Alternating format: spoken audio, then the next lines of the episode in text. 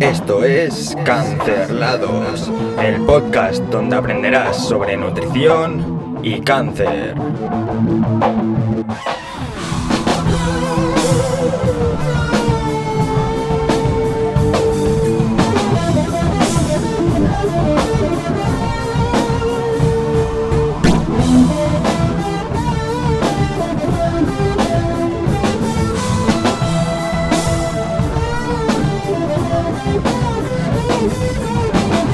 Muy buenas tardes, días, noches o madrugadas. Todo depende de dónde y cuándo me estés escuchando o viendo.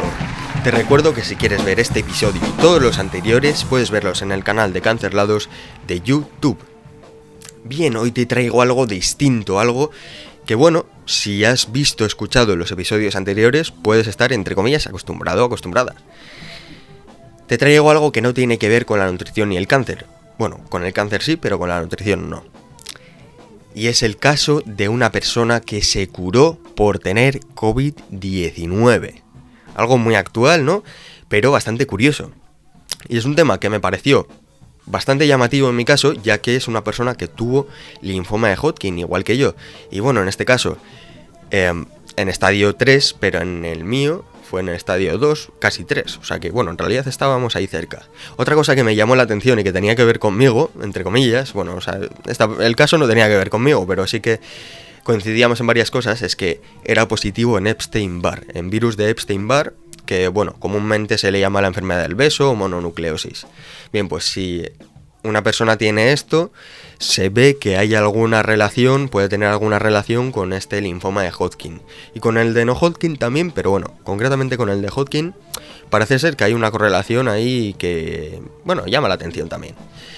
Vuelta al caso, esta persona, explayándome más, porque viendo la noticia que salió en los medios, pues yo dije, bueno, yo me voy a la fuente, quiero ver lo que pasó de verdad, porque a veces pues los periodistas dicen A y es B o es A, pero con muchos matices. Pues resulta ser que no iba por mal camino. Y ciertamente es el caso de una persona, de un hombre de 61 años. Un hombre de 61 años que, bueno, mm, podríamos decir que la salud pues no le iba muy bien ya de por sí. Era una persona que estaba siendo tratada, por decirlo así, con hemodiálisis. Bueno, no es un tratamiento como tal, es digamos como una forma de mantener em, a la persona pues un poquito con eh, vivo, vamos a decirlo, ¿no? Es la hemodiálisis una limpieza de sangre, por decirlo así, ya que sufría de una, una nefropatía terminal. Terminal ya sabemos por dónde va. La nefropatía es una enfermedad, una patología que hace que los riñones pues no funcionen o vayan peor y necesiten pues esta hemodiálisis. Esa función artificial, digamos, que hacen los riñones, pero que la tiene que hacer una máquina. Esa limpieza, filtro de sangre. Bien, pues partiendo de ahí, mm, podemos decir, ostras, pues ya es algo grave, ¿no?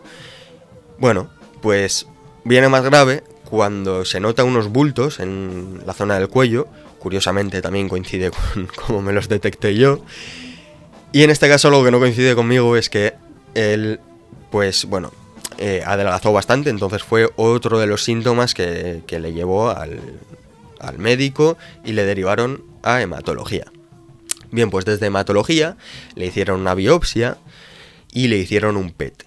Pues este PET y esta biopsia desvelaron un, un, linfoma de Hodgkin estadio 3 y pues al poquito tiempo de diagnosticarle acudió al hospital con dificultades para respirar, pitido, que si tienes asma pues lo reconocerás bastante.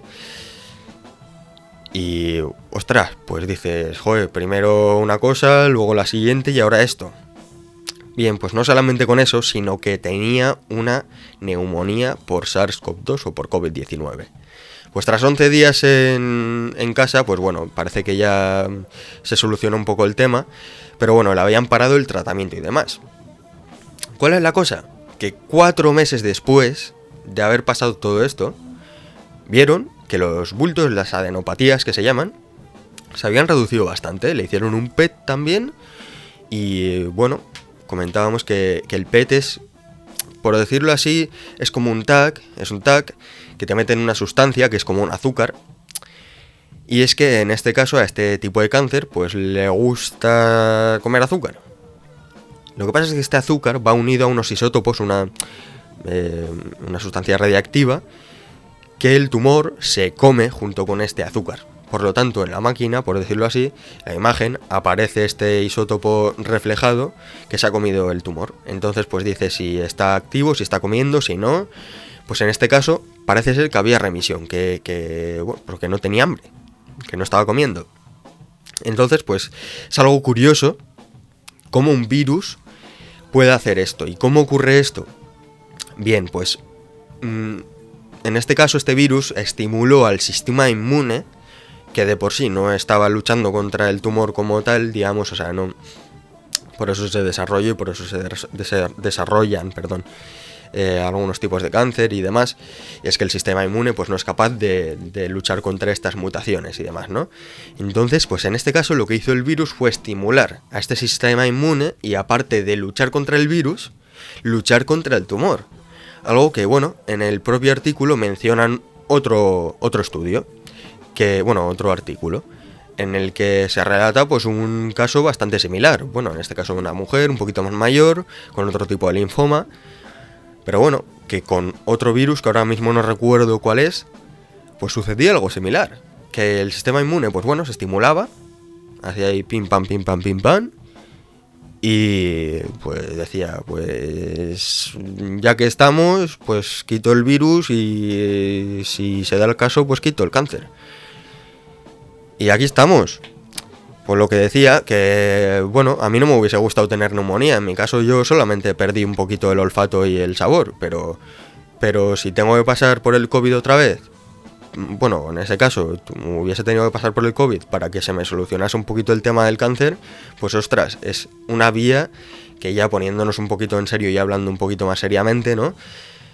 Es una vía de que que podría investigar bastante interesante, ¿no? El hecho de que por tener un virus que ojalá no fuese tan agresivo y si pudieran modificar esa parte que hace que sea tan agresivo y tuviese entre comillas el mismo efecto estimulante del sistema inmune, pues pudiera atacar a los tumores, pues sería una manera de pues no pasar por tantos meses de quimio radio o lo que sea y que son bastante pues bueno, fastidiados, ¿no?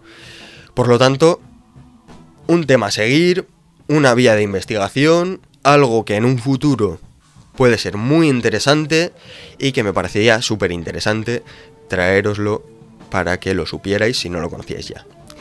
O sea que bueno, si creéis que esto le puede resultar interesante a alguien que conocéis, os agradecería un montón que lo compartierais, que lo divulgarais, que hicierais lo que os diera la gana, pero que más gente lo conozca. O sea que nada, nos vemos en el siguiente episodio. Un saludo.